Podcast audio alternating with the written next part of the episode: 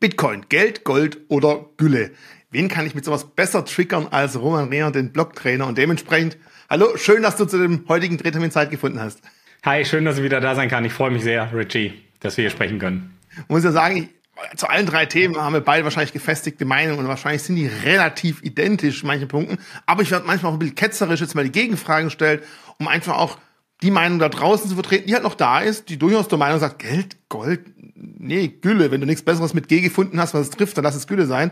Aber bevor wir dazu kommen, etwas Nummer eins, was ich immer erst am Ende von Videos sage, bitte Kommentare abgeben natürlich, macht er eh sehr fleißig. Lasst bitte auch ein Abo da und ein Like, das hilft uns einfach ungemein. Wir verdienen zwar mit dem Kanal kein Geld, wir machen keine Werbung drauf, aber es hilft halt einfach, die Bekanntheit von uns, aber auch, ja, von dem Thema Krypto voranzutragen. Das wäre das Erste.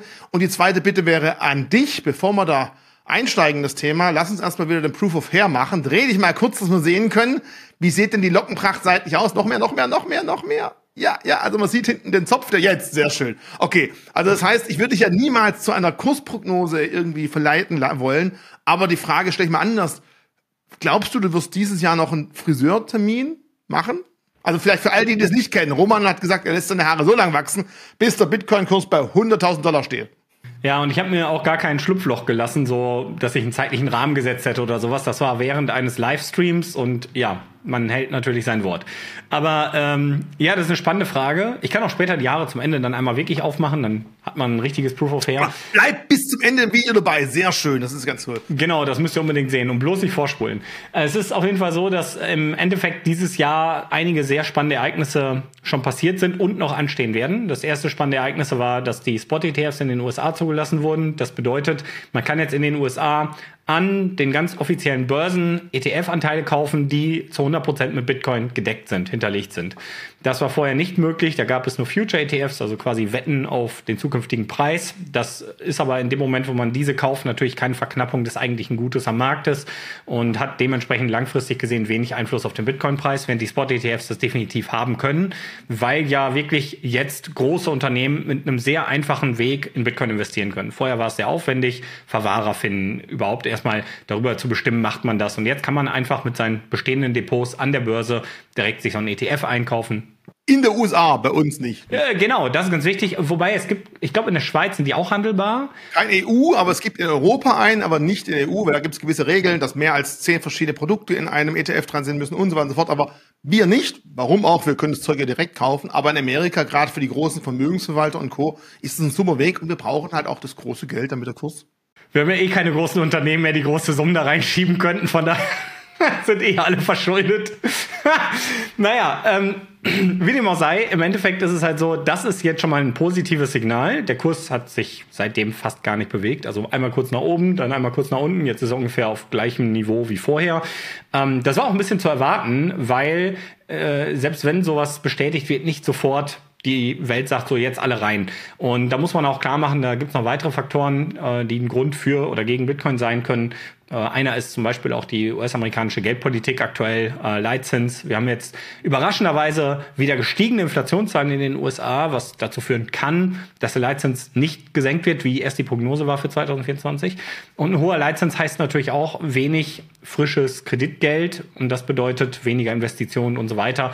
Das ist natürlich ein Treiber. Äh, wir haben aber noch ein anderes positives Ereignis dieses Jahr, das ist das Bitcoin-Halving. Und in diesem Halving-Effekt ist es eben so, dass man die neuen Bitcoin, die erschaffen werden, halbiert die Menge. Das heißt, ein Miner, der vorher, also jetzt aktuell einen neuen Bitcoin-Block findet, der darf sich 6,25 Bitcoin ausbezahlen. Und ab äh, irgendwann im April ist das. Das Ereignis ist nicht 100% klar, wann das kommt. Ähm, man weiß es anhand der Blockhöhe. Da man aber nicht weiß, wie lange es dauert, bis diese Blockhöhe erreicht wird, ist das nur so eine vage Schätzung. Und man geht so ungefähr vom 20. April aus. Ab diesem Zeitpunkt dürfen sich dann die Miner nur noch die Hälfte auszahlen, 3,125 Bitcoin. Dementsprechend hat man sofort einen ich sag mal, in gewisser Form Angebotsschock. Und das hat zumindest in der Vergangenheit zu extremen Kurssprüngen geführt. Und dieses Mal dürfen dann sogar die ganz Großen mitspielen, äh, weil es ja jetzt diese ETFs gibt. Ähm, wichtig vielleicht noch, viele haben die Annahme, dass dadurch, dass ja das Halving immer weiter stattfindet, der, der Effekt des Halvings immer weiter abnimmt. Zum Beispiel am Anfang, für die, die es gar nicht wissen, als Bitcoin ganz neu war, gab es pro neuen Block, also alle 10 Minuten im Durchschnitt, 50 neue Bitcoin. Das ist halt eine gewaltige Menge. Jetzt sind wir schon nur noch bei 6,25 Bitcoin. Aber die meisten Bitcoin sind auch bereits im Umlauf. 19,6 Millionen, 19,7 Millionen Bitcoin sind im Umlauf von maximal 21 Millionen. Und jetzt kommt es. Das bedeutet ja, dass der Effekt von im Umlauf befindlichen Bitcoin zu neuen gar nicht mehr so groß ist, wenn wir diesen halbieren, also die neuen Bitcoin. Das ist aber ein Trugschluss. Und der Trugschluss, ja weil du berücksichtigst, wie viele in festen Händen bereit sind und die einfach gar nicht dem Markt zustehen. Ha? So okay. sieht's aus. Es sind nämlich gerade mal drei Millionen Bitcoin an den Börsen. Das heißt, wir dürfen nicht 21 Millionen Bitcoin ähm, in Bezug auf die Emissionsrate, also neue Bitcoin sehen, sondern eigentlich die im Umlauf befindlichen.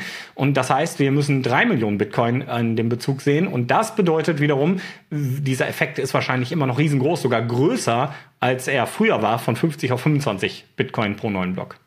So, jetzt muss ich eins sagen, Roman du solltest in die Politik gehen. Ich wollte doch nur wissen, ob du verdammt nochmal dieses Jahr deine Haare schneidest, weil du davon ausgehst, dass wir die 100.000 Dollar knacken. Jetzt hast du knappe äh, sechs Minuten, fünf Minuten gehabt für die Einleitung dazu, aber das eigentliche Ja oder Nein kam noch nicht. Ich lasse dich nicht so leicht vom Haken, das weißt du ja von mir. Ja, also all diese Effekte sind natürlich super positiv und jetzt kommt der große Dämpfer. Trotzdem äh, glaube ich, dass wir dieses Jahr die 100.000 Dollar noch nicht sehen werden. Ähm, ich muss halt sagen, das sind alles positive Effekte, die Bitcoin ja aber auch eigentlich schon immer hatte. Mal abgesehen von den ETFs, die sind jetzt da, aber in der Theorie hat man ja auch an Unternehmen wie Tesla oder MicroStrategy gesehen, wer wirklich gewollt hat, konnte auch schon irgendwie in Bitcoin investieren, auch wenn es viele Hürden gibt und auch gab.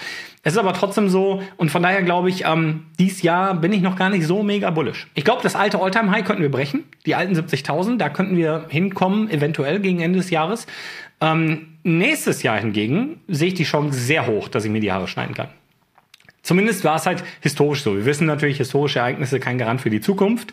Aber ähm, bei, jedem, bei, bei jedem Halving-Event vorher, also den dreien, die es da gab, äh, den vieren, ist es so, dass man ähm, immer so ein halbes Jahr bis Jahr nach dem letzten Halving nicht nur das alte Alltime High gebrochen hat, sondern auch ein neues absolutes gefunden hat.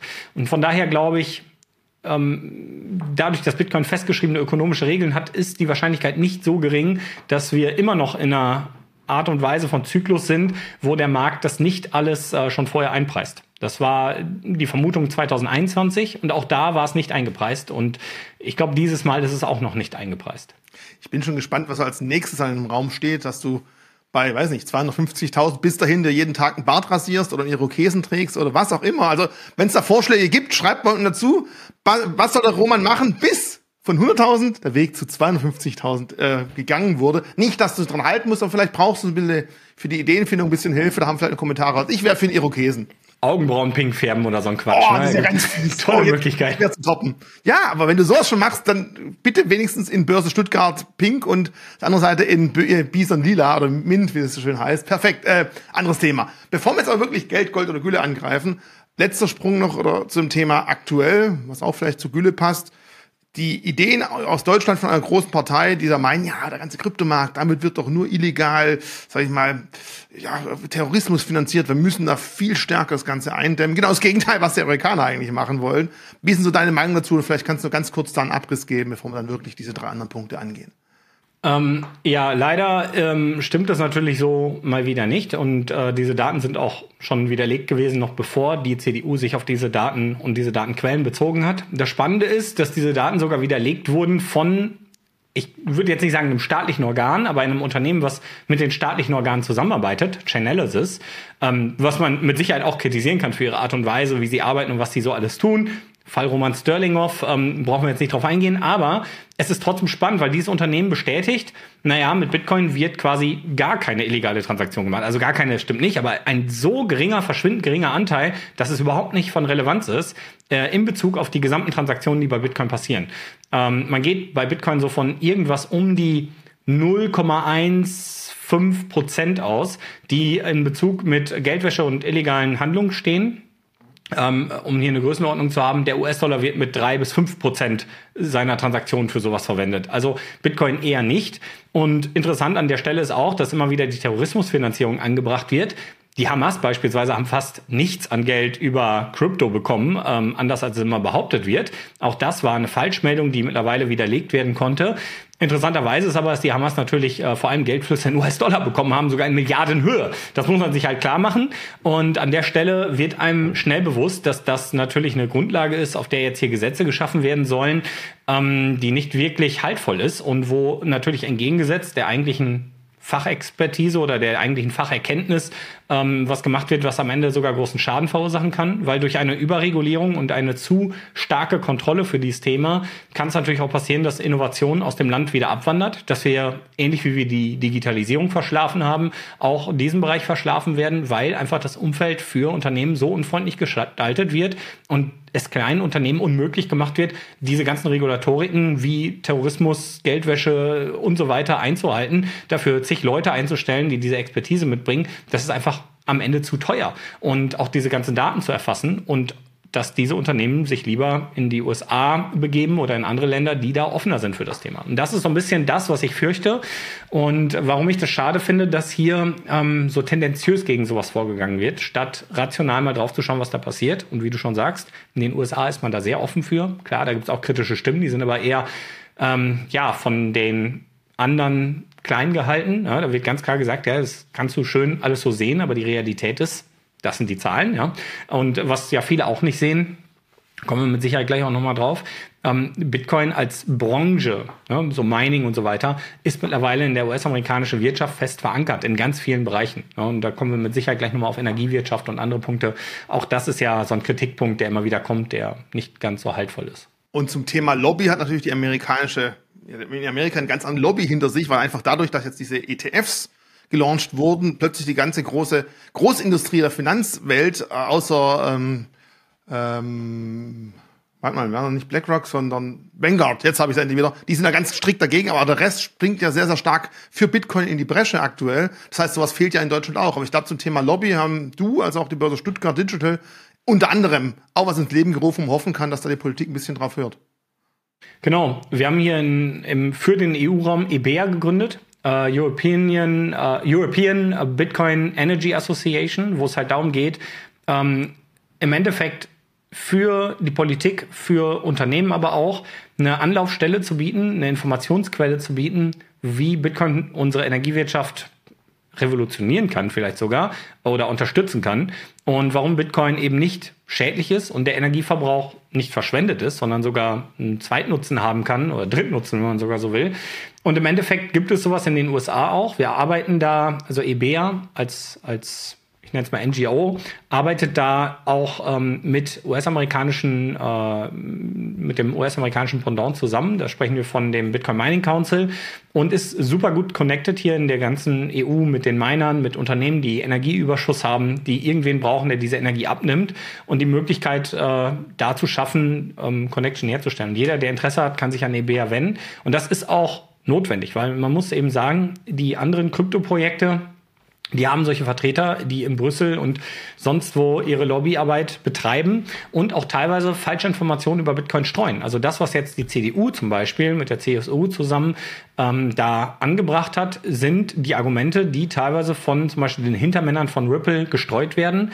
Und das ist auch kein Geheimnis, das ist ganz offiziell so. Die haben teilweise sogar Schmutzkampagnen finanziert, die auf Basis von falschen Daten Bitcoin ähm, in den USA schlechter darstellen sollen. Beispielsweise hier die äh, Change the Code-Kampagne von äh, Greenpeace USA, finanziert mit 5 Millionen US-Dollar von den äh, Ripple-Hintermännern.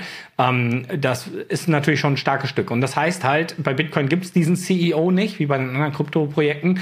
Und da muss es irgendeinen Verband geben. Ähm, Verband ist auch das bessere Wort als NGO wahrscheinlich an der Stelle. Da muss es aber einen Verband geben, der für Bitcoin in die Bresche schlägt. Und dieser Verband finanziert sich natürlich und ähm, nutzt natürlich die Kraft von allen denen, die diese Branche eben schon betreiben oder da Lösungen sehen oder ähm, sich darüber informieren wollen. Und das kann als Ganzes hier ähm, für die EU sehr wertvoll sein, glaube ich, weil wir, wie gesagt, im Vergleich zu den USA einiges scheinbar gerade verschlafen und politisch fragwürdige Richtungen einschlagen.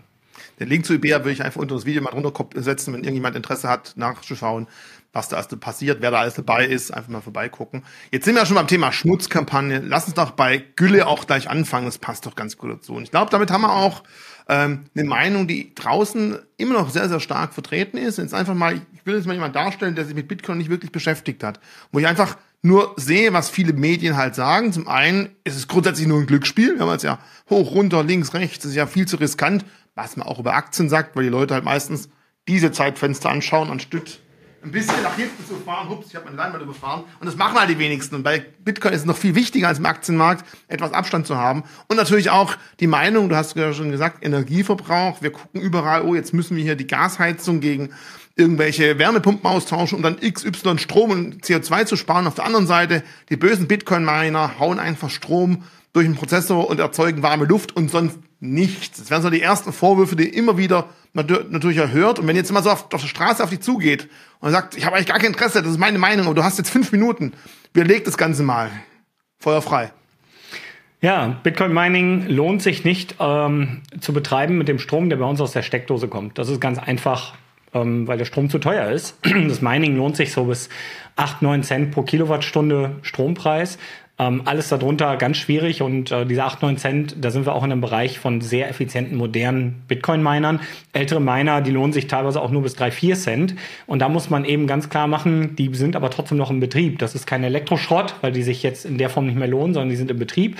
Und ähm, die können immer dann effizient betrieben werden, wenn nicht nur Bitcoin-Mining des Mining-Willens ähm, erzeugt wird, sondern indem man dieser Thermodynamik, der Stromumwandlung in Wärme ähm, noch was abgewinnen kann, und zwar die Wärme selbst, dass man zum Beispiel ein Gewächshaus damit aufheizt oder ein Schwimmbad. Oder wenn man in seiner Produktion als Unternehmen äh, warmes Wasser braucht, zum Beispiel 120 Grad heißes Wasser braucht, dann braucht man jetzt vielleicht nicht mehr von 25 Grad auf 120 Grad aufheizen, sondern kann jetzt die 60 Grad Wassertemperatur, die die Miner erzeugen, nutzen und hat eben ähm, ja einen kleineren Bereich, den man jetzt aufheizen muss. Man ist also effizienter und so entstehen, ich sag mal, Kostenvorteile oder können Kostenvorteile entstehen.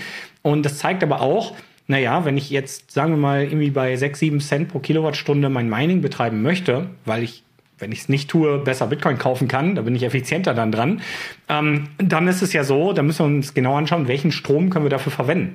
Und da wird dann ganz schnell klar, es ist nicht der Strom aus der Steckdose, es ist nicht der Strom, der mit anderen Industrien konkurriert. Es ist der Strom, der überproduziert wird. Und das glauben viele Leute nicht, weil wir naja, von Energieknappheit reden, gerade ähm, seit dem ganzen Russland-Konflikt. Aber es ist tatsächlich so, gerade bei erneuerbaren Energien schwankt das Stromnetz enorm. Wir können eben nicht planen, wann die Sonne scheint oder wann Wind weht. Und trotzdem ist der Bedarf der Menschen teilweise da. Also bauen wir diese ähm, ich sag's mal, erneuerbare Energiequellen größer aus, dann wird es immer wieder Phasen geben, wo die auch massiv überproduzieren. Und das kann unser Stromnetz nicht ab. Wir haben keine Speichertechnologien. Und vielleicht haben wir irgendwann mal welche, das kann sein. Wir brauchen aber jetzt eine Lösung. Und ähm, ja, die gute Lösung bei Bitcoin ist, wenn der Strom überproduziert wird, können wir die Miner anstellen.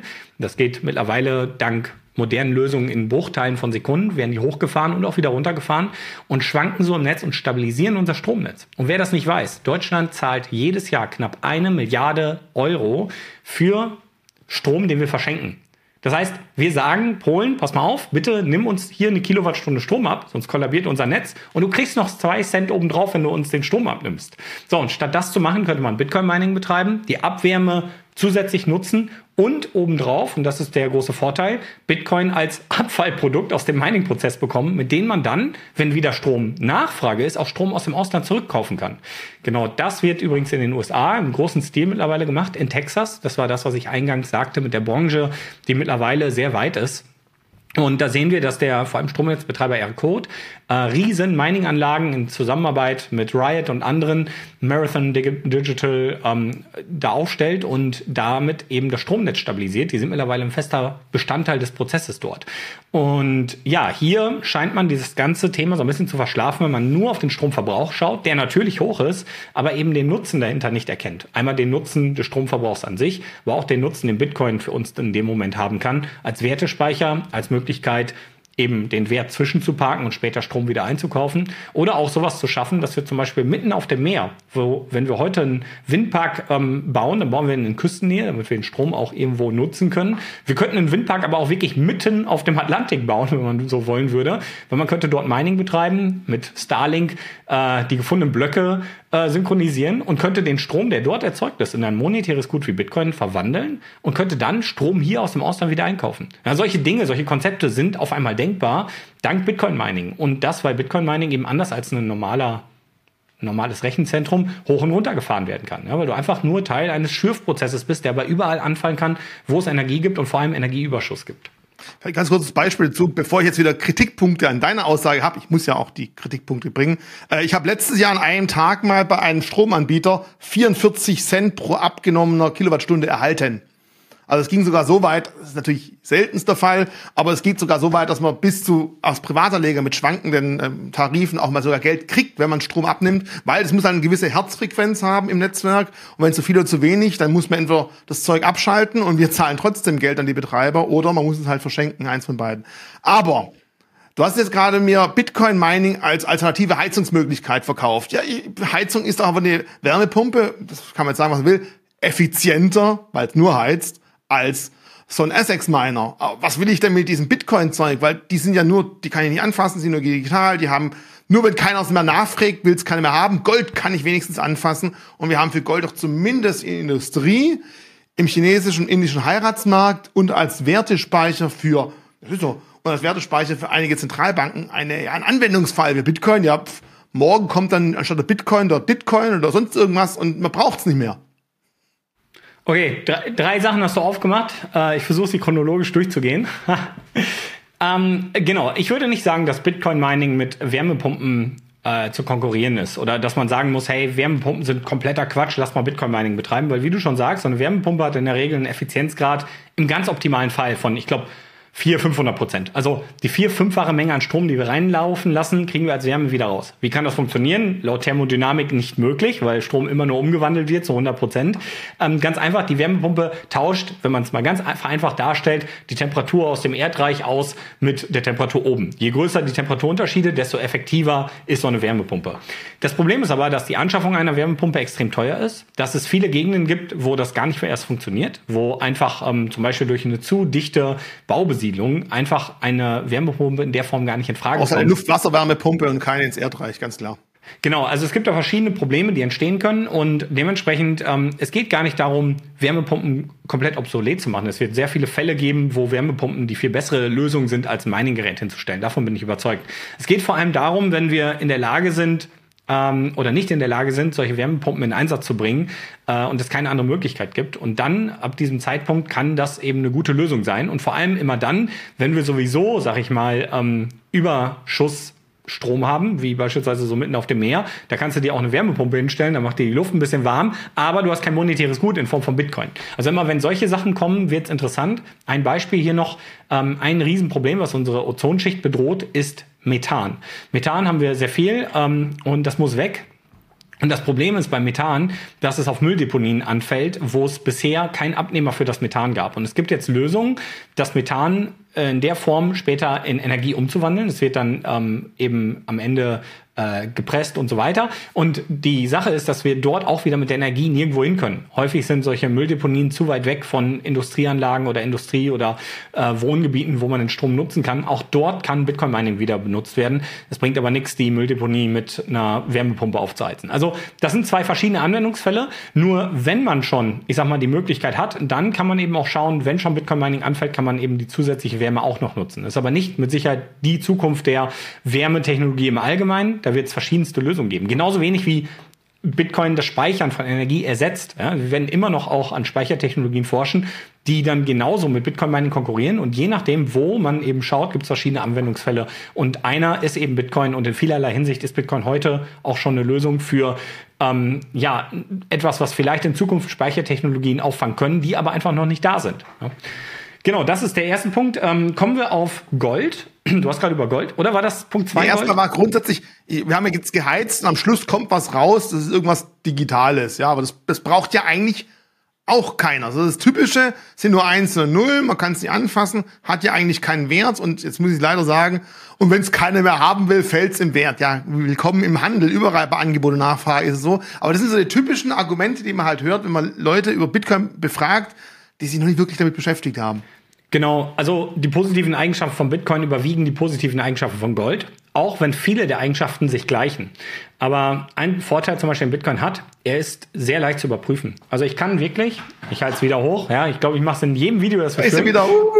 Mit äh, so einem kleinen Minicomputer, das ist einfach ein Raspberry Pi, bin ich in der Lage, die Blockchain herunterzuladen und jede Transaktion, die jemals im Bitcoin passiert ist, selber zu überprüfen und auch meine Bitcoin, die im Netzwerk liegen, äh, zu bestätigen und zu sagen, hey, da liegen meine Bitcoin, ich sehe das hier, schwarz auf weiß, ich brauche keinem großen Dienstleister vertrauen. Ich bin jetzt ein Knotenpunkt im Netzwerk.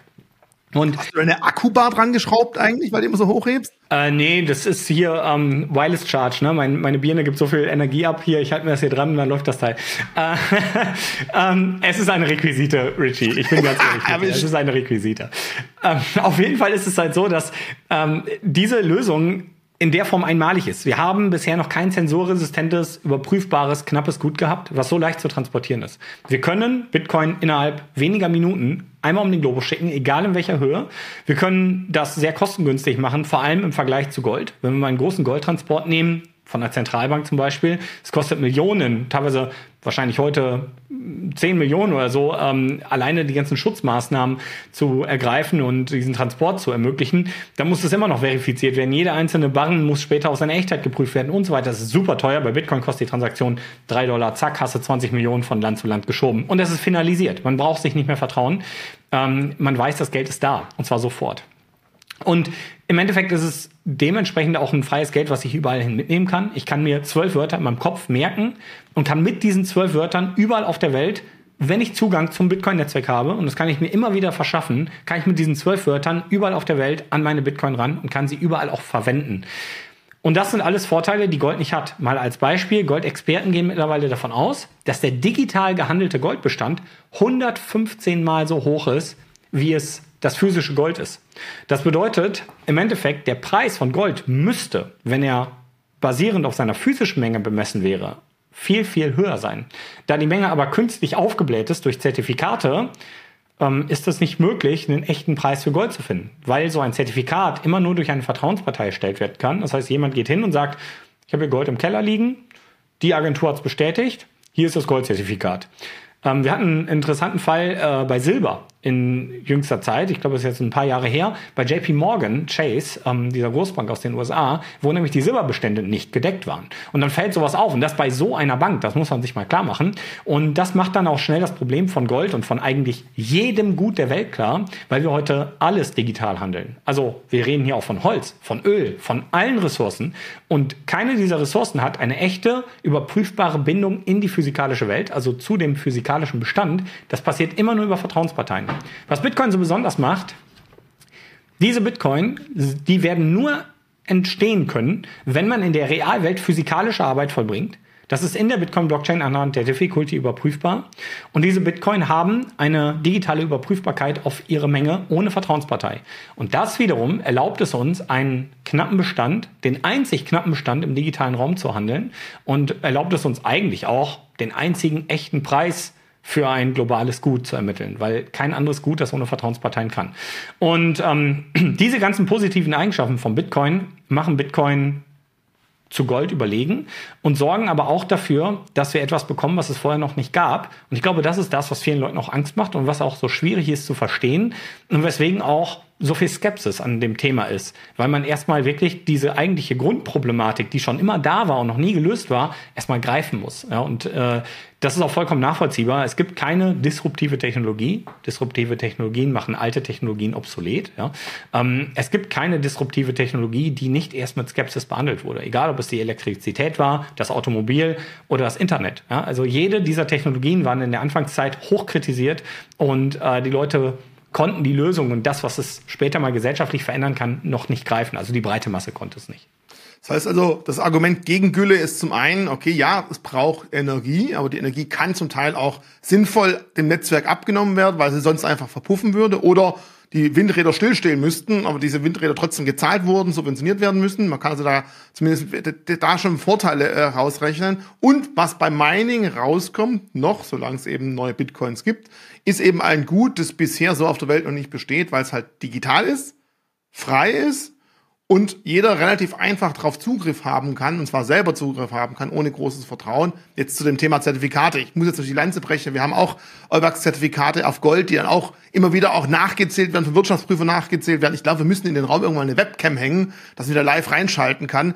Es gibt natürlich auch Produkte, die gar nicht erst physisch hinterlegt sind, sondern wirklich komplett paper-traded sind. Also wir, wir haben es vor von den äh, Future ETFs auf Bitcoin gehabt. Da wird es wirklich nur über Wetten das Ganze aufgeblasen. Das macht es natürlich noch heftiger bei physisch Unterlegten, ja, sollte man sich überlegen, wem man da vertraut. Aber ähm, das heißt also, du glaubst, dass man mit Bitcoin eben etwas hat, das es so noch nicht gab, das bisher auf sehr starke Skepsis stößt.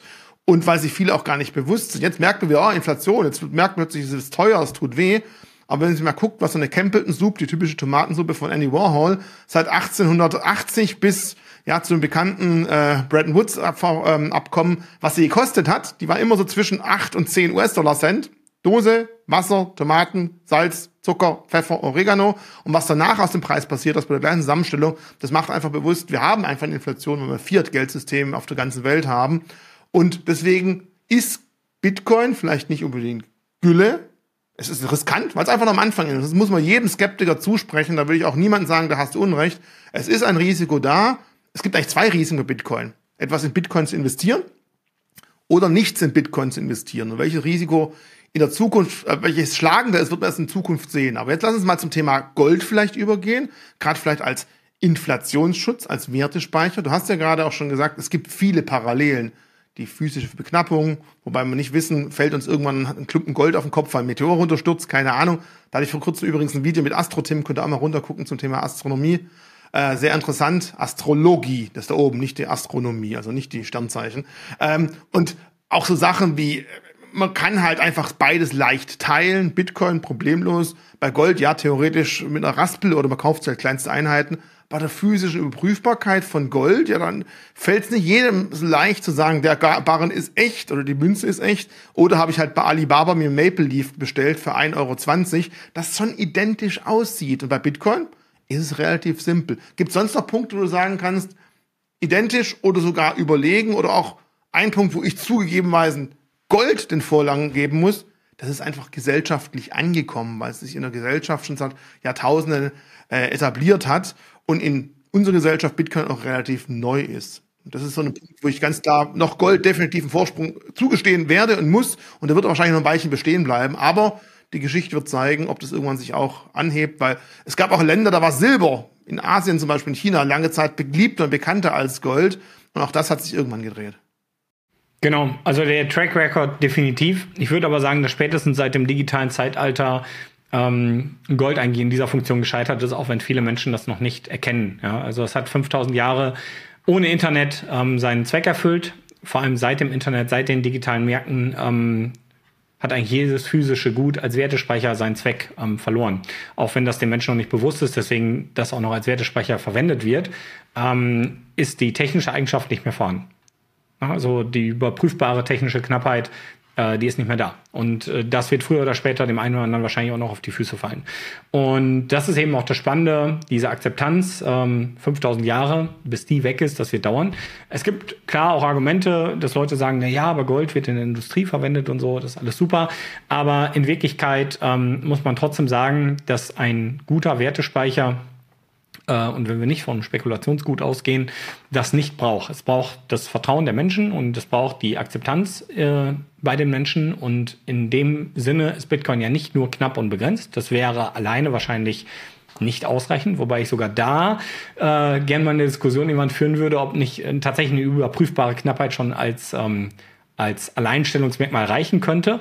Aber Bitcoin hat so viele weitere Eigenschaften, die einzigartig sind, die es vorher noch nicht gab, dass ich sage, in seiner Ganzheit ähm, ist Bitcoin ein Paradigmenwechsel in der Art und Weise, was wir als Menschen, als Gesellschaftsstandard, auf dem wir Gesellschaften aufbauen, erschaffen können. Und da sind wir beim Punkt Geld.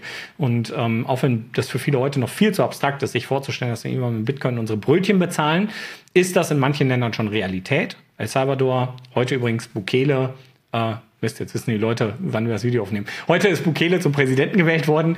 Ähm, äh, das Interessante ist, dass in dem Land Bitcoin seit jetzt einigen Jahren äh, Legal Tender ist, offizielles Zahlungsmittel, neben dem US-Dollar wohlgemerkt, das mit Sicherheit auch noch nicht im großen Maße genutzt wird, aber es ist rechtlich möglich. Ähm, die technischen Schwierigkeiten, Bitcoin als Geld zu benutzen, sind mit Sicherheit auch nicht restlos geklärt. Das ist aber auch etwas, was sich erstmal durch die Nachfrage als Problemlösung ergeben kann. Ähm, niemand würde heute auf die Idee kommen, Lösungen zu bauen auf seiner Prognose, wie Bitcoin mal in der Gesellschaft verwendet wird, sondern in dem Moment, wo man merkt, die Gesellschaft braucht jetzt eine Lösung, macht es Sinn, eine Lösung zu definieren. Und die ist technisch möglich. Das ist das, was das Wichtigste ist. Also sowas wie das Lightning-Netzwerk beweist eigentlich schon, es gibt Skalierungsmöglichkeiten. Lightning ist auch nicht perfekt, ist aber für den Anfang erstmal ausreichend. Für die große weltweite Adoption, wenn sowas passiert, wird es auch immer mehr Menschen geben, die aus verschiedensten Fachbereichen kommen mit Expertise, die sich dann auch weitere tolle Lösungen überlegen können. Es ist keine Einbahnstraße. Und von daher Bitcoin als Geld durchaus denkbar, aber ich glaube, es wird noch sehr, sehr, sehr, sehr, sehr viele Jahre dauern, wenn das mal jemals passieren sollte, weil wir jetzt gerade mit unseren Fiat-Standards ähm, unsere ganze ich sag mal, Gesellschaftsstruktur geschaffen haben. Wir reden hier von der staatlichen Form, wie wir sie heute haben, mit allen Hierarchieebenen, mit allen politischen Bestimmungen, die über die zentrale Geldschöpfung der Zentralbank äh, in Zusammenarbeit mit der Politik funktionieren. Und das wird nicht einfach ausgetauscht. Jeder radikale Austausch von fundamentalen Dingen in einer Gesellschaft führt zu ganz schlimmen Effekten. Von daher wollen wir eigentlich auch gar nicht, dass wir schnell einen Wandel sehen, sondern er soll nachhaltig passieren und zwar auf rationalen ähm, und persönlichen Entscheidungen, die die Menschen treffen, ähm, im Sinne ja einer positiven und nicht dystopischen Zukunft. So und von daher glaube ich, das dauert sehr lange und das ist auch okay, dass es lange dauert. So, jetzt hast du meine Frage auf Gold mit der Antwort auf Geld gegeben, wobei das irgendwo auch zusammenwächst. Eine stabile Währung, Geld, kann auch als Wertespeicher Gold wahrscheinlich äh, herhalten. Ähm, aber vielleicht trotzdem noch mal ganz kurz zu dem, zum Thema Wertespeicher Bitcoin. Ich meine, die Frage ist, wenn jedem, das ist natürlich verrückt, jedem auf der Welt irgendwann bewusst ist, wie stabil eigentlich Bitcoin sein könnte und keiner mehr das Zeug wirklich hergeben will, dann haben wir plötzlich eine Situation, die wir bisher noch gar nicht so kennen, weil jetzt ist ja auch noch viel Spekulation, große Schwankungen drin.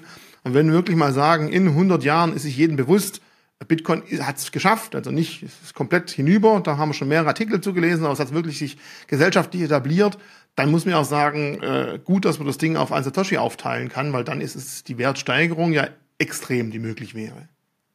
Ja. Kurze Antwort, sehr gut, das wollte ich noch hören. Und zum Thema Geld ist mir eins wichtig, man muss immer sich überlegen, für uns jetzt in Deutschland, in Europa, funktioniert das Geld- und Zahlsystem, was wir momentan haben, ja eigentlich noch relativ gut, ja. Immer verglichen gegen Gold, gegen Dollar, gegen was auch immer, sind gewisse Schwankungen im Euro drin, aber wir haben ein funktionierendes Zahlungs- und Bankensystem. Andere Länder, du hast es schon angesprochen, ähm, El Salvador zum Beispiel, auch in Afrika, da gibt's halt kaum Zugänge vielleicht auch zu Zahlungsmitteln elektronischer Art, kein Bankzugang. Ah, doch, doch, die gibt es schon. Die Menschen lehnen sie nur ab, weil sie dem System nicht mehr vertrauen. Weil von jetzt, von jetzt auf nachher das Geld plötzlich äh, entwertet wird.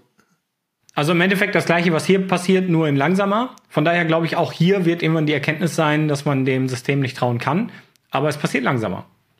Das heißt, und deswegen ist für uns hier Bitcoin als Geld momentan ein bisschen utopisch, muss man sagen, weil man es einfach kaum braucht, weil es ja hochkompliziert wäre. Die Brezel kostet jetzt 0,00 irgendwas Bitcoin, weil es wird ja immer Euro gegen Bitcoin wahrscheinlich vom Bäcker abgerechnet. Aber langfristig wäre es vielleicht als Weltwährung möglich. Das wäre natürlich auch interessant. Ähm, was da andere, sage ich mal, Institute zu sagen würden, vom WWF hast du vielleicht auch da so ein bisschen Antworten dazu schon auf, auf Lager. Und man kann sagen, in einigen Gegenden hat sich schon als Geldersatz der Währung etabliert. Ja, wie gesagt, also ich glaube, Geld ähm, ist das, was Bitcoin als Eigenschaft erfüllt, aber Geld, ähm, das ist vielleicht auch das, was die Gesellschaft häufig, die breite Masse, häufig an Geld nicht versteht. Ähm, Geld ist keine staatliche Erfindung. Auch wenn wir heute staatlich erfundenes Geld in Form von Währungen haben, ähm, ist Geld eigentlich eine, ergibt sich eigentlich aus den guten Eigenschaften, die ein Gut hat, wo eine Gesellschaft sich als Tauschmittel darauf einigt. So, das ist eigentlich eine freiwillige Wahl. Und ähm, je besser ein Gut die Eigenschaft von Geld wie eine Wertbeständigkeit, eine Teilbarkeit, eine Überprüfbarkeit und so weiter erfüllt, desto eher geht eine Gesellschaft hin und entscheidet sich dafür, ein Gut zu einem Geld zu machen. Ähm, die staatlichen Währungen erfüllen viele dieser Eigenschaften nicht und die funktionieren auch mit einem Zwang. Ja, ein ganz einfaches Beispiel, ob du Bitcoin kaufst oder nicht, ob du Bitcoin nutzt oder nicht und ob du es als Wertespeicher benutzt oder nicht, ist eine freiwillige Entscheidung. Keiner zwingt dich dazu. Ob du deine Steuern in Euro zahlst oder nicht, ist keine freiwillige Entscheidung. Wenn du das nicht tust, kommt der Staat mit den Schutzmännern, die er bezahlt, aus seinem neu geschaffenen Geld und steckt dich ins Gefängnis unter Zwang. Das heißt, ähm, dieser Mechanismus ist im Fundament der Art und Weise der Geldfindung schon unterschiedlich. Das eine System funktioniert nur mit Zwang, das andere System funktioniert nur auf Basis einer Freiwilligkeit. Und das zeigt auch so ein bisschen, was die Gesellschaft, die wir auf dem jeweiligen System aufbauen, vielleicht später in der Wahrnehmung im zwischenmenschlichen Leben anders handeln könnte. Ich glaube, dass wir ganz viel, wo wir heute mit Zwang auf Basis unserer unserer Zwangsbasis ähm, erschaffen haben, auch in Kooperation und auf Basis einer Freiwilligkeit passieren kann, wenn wir die steuernden Organe nicht mehr brauchen, weil wir einfach ein effizienteres Geld haben.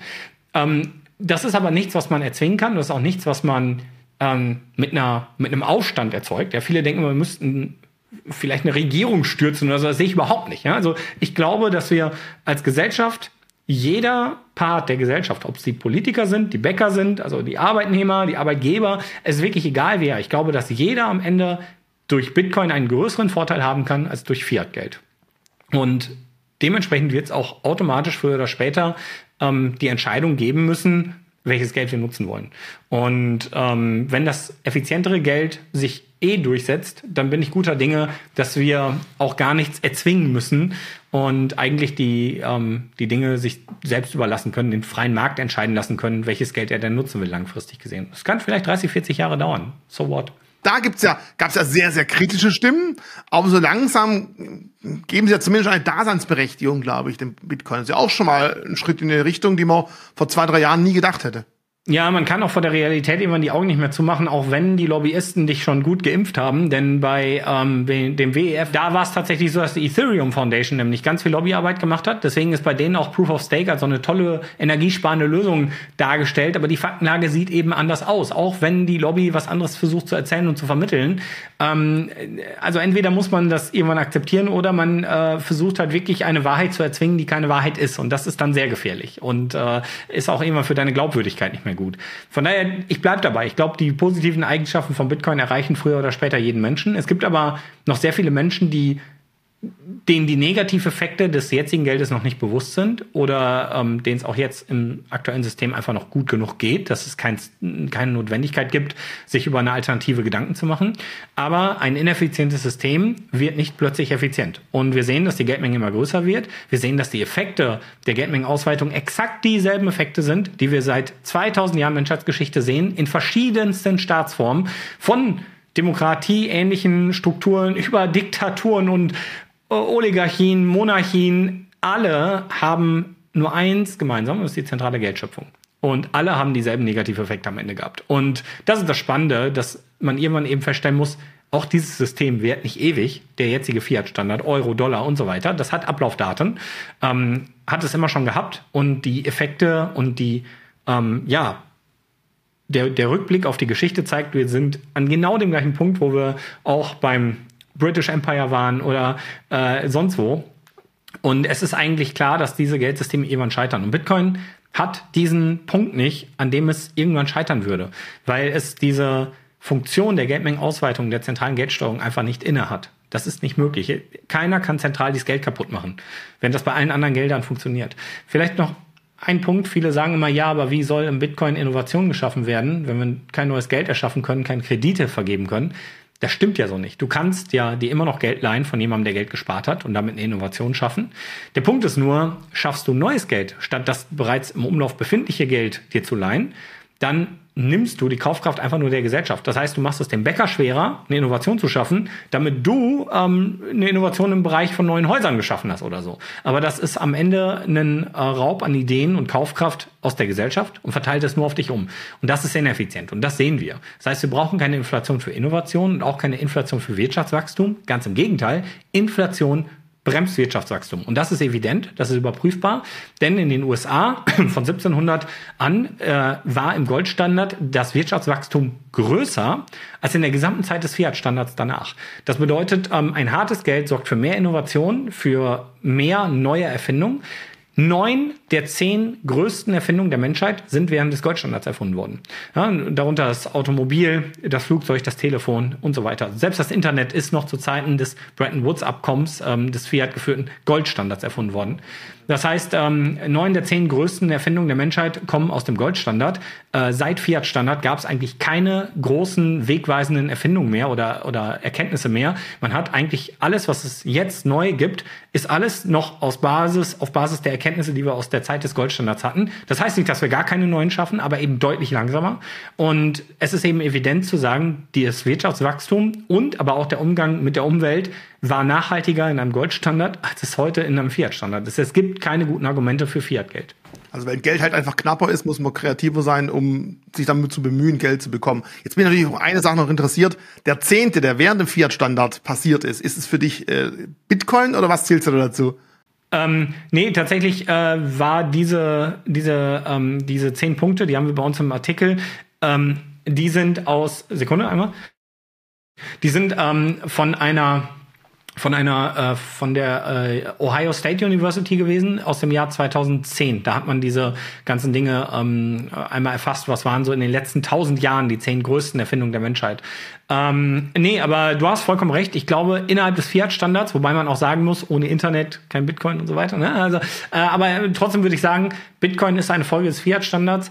Ähm, Gott sei Dank, aber nicht auf Basis der Inflationsinnovation, sondern aufgrund der Probleme, die die Inflation erzeugt. Selbstverteidigung dagegen. Und, und deswegen ist es auch immer wichtig zu erkennen, ich hasse kein Fiat-Geld in dem Sinne. Ähm, ich sehe alles als Chance. Auch Probleme sind immer die Chance, eine Lösung zu bauen.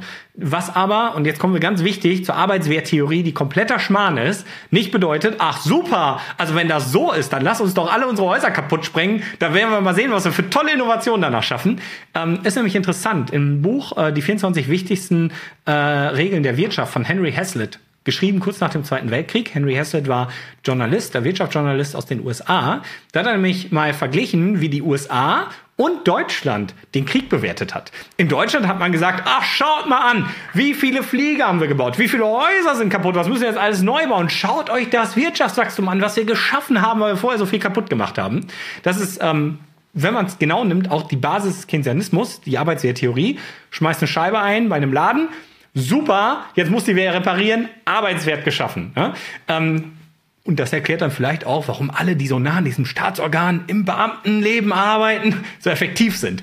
Äh, kleiner Spaß am Rande. Aber interessant ist, dass die USA zu dieser Zeit eine Betrachtung gemacht hat und hat gesagt, ja, ja, wir haben das alles gebaut, aber wie viele Autos konnten wir nicht bauen? Wie viele Häuser konnten wir in dieser Zeit nicht bauen? Die USA haben Opportunitätskosten betrachtet. Das heißt, ja, man musste irgendwo was neu aufbauen, aber was konnte man in der Zeit nicht bauen? Wenn du bei einem Fenster, bei einem Laden das Schaufenster einschmeißt, dann muss zwar irgendwer das Schaufenster reparieren, aber dieser Laden hat vielleicht einen Tag geschlossen. Wie viele Produkte kann er nicht verkaufen?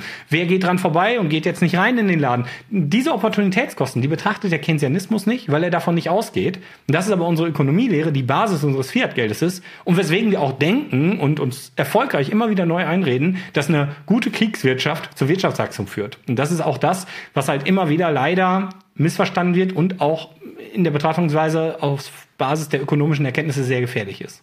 Also morgens ein Loch im Garten graben und abends wieder zuschaufeln ist auch Arbeit, aber sie ist halt einfach nicht produktiv.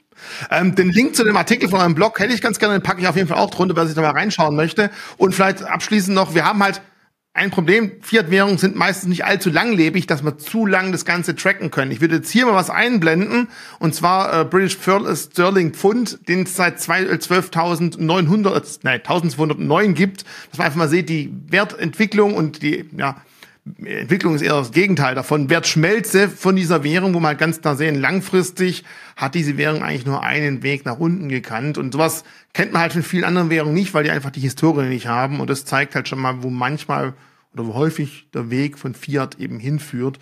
Äh, was vielleicht durchaus deswegen sinnvoll sein kann, nicht alles unbedingt in Bitcoin reinzustopfen, aber eine kleine Beimischung, wenn man eh schon dabei ist und einen Luxus hat, Geld zur Seite legen zu können, dass man dann das vielleicht auch überlegt, wo mache ich das sinnvoll und neben seinem Sparbuch, seiner Lebensversicherung und hoffentlich auch ein paar Aktien und ETFs. Auch die sind sicherlich noch ein Weilchen wichtig und ob die jetzt später mal in Euro oder in Bitcoin an einer Börse notiert werden, beides funktioniert, aber vielleicht macht es auch Sinn, da eine kleine Beimischung reinzulegen. Keine Beratung, keine Empfehlung, ist einfach nur eine Meinung, die ich jetzt hier mal kundgetan habe. So, das wäre für mir der Schluss, außer natürlich das, was du vorher schon angekündigt hast, dass du gemeint hast, du willst die Haarpracht mal öffnen. Ich, da gab es früher von Helge Schneider und Leg schüttel dein Haar für mich, es gibt Reis, das singen wir jetzt nicht. Aber man sieht also, du hast das Thema definitiv ernst genommen. Seit wie vielen Monaten ist es jetzt entstanden? Weil sonst die ersten Videos von dir waren ja mit komplett Glatze, die ich gesehen habe. Genau, früher hatte ich die Haare ganz kurz, das war schön pflegeleicht. Ähm, und, und man ist einfach schneller. Nein, Spaß. Also es ist, äh, ich habe das hier dürfte Ende ich glaube, Dezember 2021 oder so gewesen sein, oder November. Und seitdem wachsen die. Man muss dazu sagen, ich habe Locken, deswegen, ähm, wenn ich sie ganz lang ziehe, äh, sie sind schon wirklich sehr lang. Ja? Also es ist wirklich schon enorm. Und ähm, es gab vor ein paar Monaten die Situation, da war ich beim Duschen äh, und wir haben äh, vorne Scheibe und meine Frau kam rein und sah nur von hinten meine Haare, die ich mir gerade, und die sah, boah, sind die lang geworden. Also gerade wenn sie dann ganz glatt sind durchs Wasser, sieht man die Länge erst. Ähm, es geht auf jeden Fall schon eine ganze Weile so und ich freue mich auch schon darauf, sie schneiden zu können. Ich werde mir aber keine äh, Glatze mehr machen, weil ich muss ganz ehrlich sagen, ich finde mich mittlerweile mit Haaren so sympathisch. Also ich finde das, nee, das ist auch Quatsch. Ich finde mich ja selber nicht sympathisch. Was ich aber sagen muss, ich finde, dass die Haare äh, mein Naturell besser widerspiegeln als, als so eine kurzgeschorene Frisur. Und ich fand, es gab so einen Moment, ähm, das war dann irgendwann 2022 rum, äh, da hatte ich sie so, so auf der Länge ungefähr. Ne? Das fand ich, das stand mir einfach gut. Und da würde ich dann gerne hin, wenn ich sie mir schneiden darf. Letzte private Frage. Wer braucht für die Haarpflege länger? Debbie oder du? Wer? Wer? Deine Frau oder du? Äh, mittlerweile ich. Äh, allerdings, äh, theoretisch, allerdings, ähm, äh, sie macht doch mehr Aufwand. Ja, sie, sie benutzt dann diverse Haarpflegeprodukte und so, das tue ich alles nicht. Also, okay, ähm, bevor wir jetzt den Beauty-Kanal ausarten, äh, auf jeden Fall interessant und man sieht schon, ja, man sollte manchmal überlegen, was man bei einem Aufzeichner oder einem Live-Thema von sich gibt. Und wie gesagt, da draußen gebt eure Kommentare ab was Roman bis zu welchem Stand Bitcoin, ja, 250.000 ankere ich mal, was er sich da mal überlegen könnte. So ist immer ganz interessant und lustig und vor allem, man sieht ja, du stehst auch dazu und das ist auch eine, eine Marke, die durchaus wertvoll ist, finde ich. Von meiner Seite aus, mir hat sehr viel Spaß gemacht. Ich hoffe, wir haben vorher den Titel mal ganz grob angerissen. So richtig, was auf dich zukommt, hast du nicht gewusst. Das machen wir meistens so. Ich hoffe, den Zuschauern hat es auch Spaß gemacht und dementsprechend spätestens dich und mich werden wir auf den West sehen. Aber ich denke mal, davor werden wir auch nochmal drehen. Bis dahin. Auf jeden Fall machen wir. Tschüss zusammen.